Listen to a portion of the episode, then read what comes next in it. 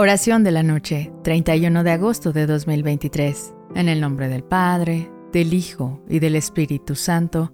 Amén. Señor Jesús, mi Salvador y Redentor, al finalizar este día, mi corazón se llena de gratitud al recordar tu sacrificio y el amor incondicional con el que abrazaste la cruz por mí.